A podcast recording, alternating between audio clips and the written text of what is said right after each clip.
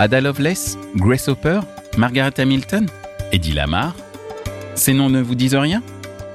Pourtant, sans elles, pas de Wi-Fi ni de programme informatique. Qui sait même si l'homme aurait été sur la Lune? Mais alors, qui sont ces inventrices de talent? Quelles empreintes ont-elles laissées sur nos technologies modernes? Venez le découvrir dans Les oubliés de la tech. Je m'appelle Michel Juvillier, je suis le fondateur de TheSocieties.media, un média qui divertit et simplifie les concepts des technologies marketing. Bienvenue dans Les oubliés de la tech.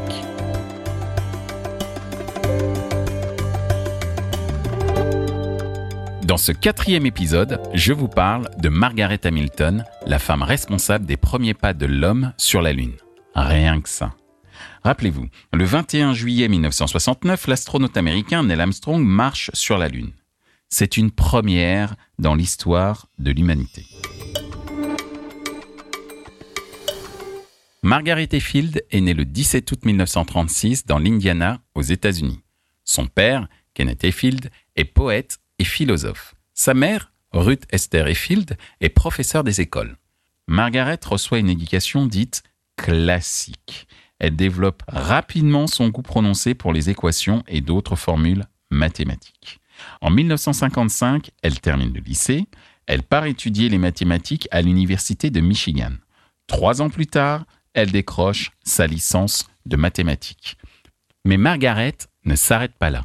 Elle continue en master à Harlem College. Elle obtient un diplôme de mathématiques avec une mineure en philosophie. C'est d'ailleurs à Harlem College qu'elle rencontre son mari, James Cox Hamilton. En attendant qu'il obtienne son diplôme de droit à Harvard, Margaret enseigne les mathématiques. Oui, enfin, Margaret ne perd pas le nord et attend que son mari lui rende l'appareil, car elle a la ferme intention d'intégrer l'université de Brandeis pour faire de la recherche mathématique. Sauf que ça ne se passe pas tout à fait comme prévu. En 1960, elle décroche un poste au Massachusetts Institute of Technology, MIT pour les intimes. Sous la supervision du professeur Edward Lawrence, elle développe des programmes informatiques de prévision météorologique pour les ordinateurs LGP30. Euh, LGP30 Qu'est-ce le LGP30 est l'un des premiers ordinateurs de bureau. Pour la petite anecdote, il pesait lourd, très lourd, plus de 360 kilos. Pas hyper pratique pour le déplacer. Bref, revenons à nos moutons. Un an plus tard, en 1961, Edward Lorenz décide de mettre Margaret sur le projet militaire SAGE au laboratoire Lincoln du MIT. Ce projet, classé top secret, permet de visualiser en temps réel l'espace aérien américain.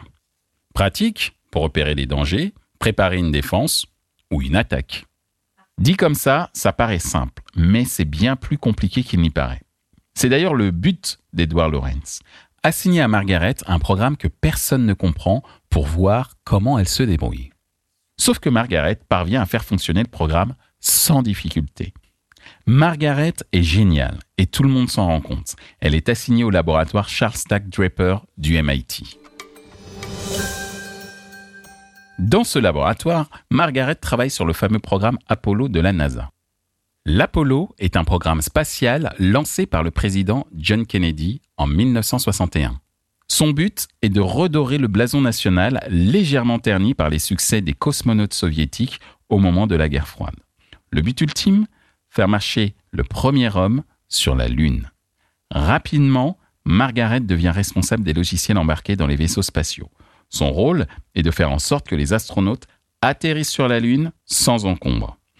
Passionnée par son travail, Margaret se consacre à la programmation jour et nuit. Il lui arrive même d'emmener sa petite fille de 4 ans avec elle au bureau. Mignon, n'est-ce pas? Oui, bon. Sauf pour le jour où sa fille appuie sans faire exprès sur le mauvais bouton. Mais cette mésaventure lui donne une idée. Et si les astronautes commettaient la même erreur en plein vol?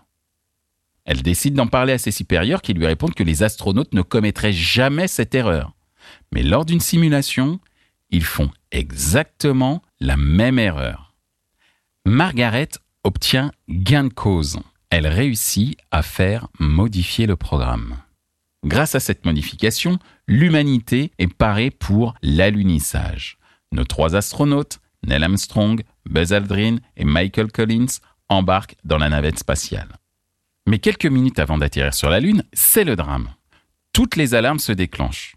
C'est la panique à bord. En même temps, on les comprend. Imaginez-vous au milieu de l'espace avec des dizaines d'alarmes qui retentissent. L'angoisse. En fait, l'ordinateur embarqué est en surcharge. Il n'arrive plus à traiter toutes les données. Et qui dit surcharge dit pas d'alunissage. Nous voilà bien. Mais ce qu'on ne sait pas, c'est que notre chère Margaret a créé un système de priorisation des tâches. Le programme du logiciel Apollo sait faire la différence entre les tâches prioritaires et les autres, moins importantes. Grâce à ça, l'ordinateur peut reprendre un fonctionnement normal. Ouf Catastrophe évitée. C'est ainsi que le 21 juillet 1969, à 3h56 du matin, heure française, Neil Armstrong pose un pied sur la Lune. Un véritable exploit pour l'humanité rendu possible par le génie de Margaret Hamilton. En 1976, elle quitte le MIT et fonde son entreprise, Higher Order Software. Dix ans plus tard, elle crée une autre société, Hamilton Technology. Elle développe son propre langage de programmation appelé Système de langage universel. Grâce à cette invention, elle reçoit le prix Ada Lovelace. Oui, oui, l'esprit brillant dont je vous ai raconté l'histoire dans l'épisode précédent. Il lui est décerné par l'Association pour les femmes en informatique. En 2003, soit près de 27 ans après avoir quitté le MIT, la NASA récompense enfin Margaret pour ses contributions au programme Apollo.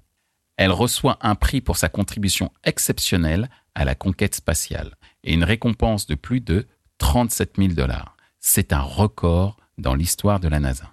Il était temps. Après tout, elle est à la base des fondements de l'informatique moderne, comme Ada Lovelace à son époque. Mais ce n'est qu'en 2017 qu'elle reçoit la plus haute décoration civile des États-Unis, la médaille présidentielle de la liberté, décernée par Barack Obama en personne.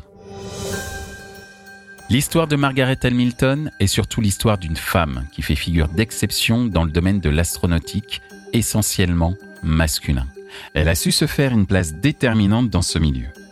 Et elle est à l'origine du premier alunissage humain. Margaret Hamilton n'est pas un cas isolé.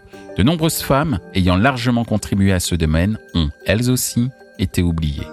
C'est notamment le cas de Katherine Jackson et ses collègues Mary Jackson et Dorothy Vaughan, ce sont les héroïnes du film Les figures de l'ombre. Tout est dit. En l'honneur de toutes ces femmes oubliées de l'histoire ou reconnues trop tardivement, la NASA a récemment choisi d'appeler son nouveau programme spatial du nom de la déesse grecque Artemis. Un petit pas pour les femmes, un grand pas pour la fin du patriarcat L'histoire nous le dira.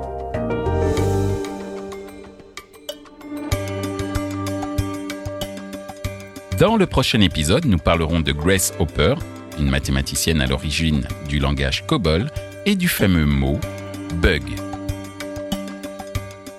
Les oubliés de la tech est un podcast Chéri FM interprété par Michel Juvillier. Il a été coécrit avec Charlotte Médinger.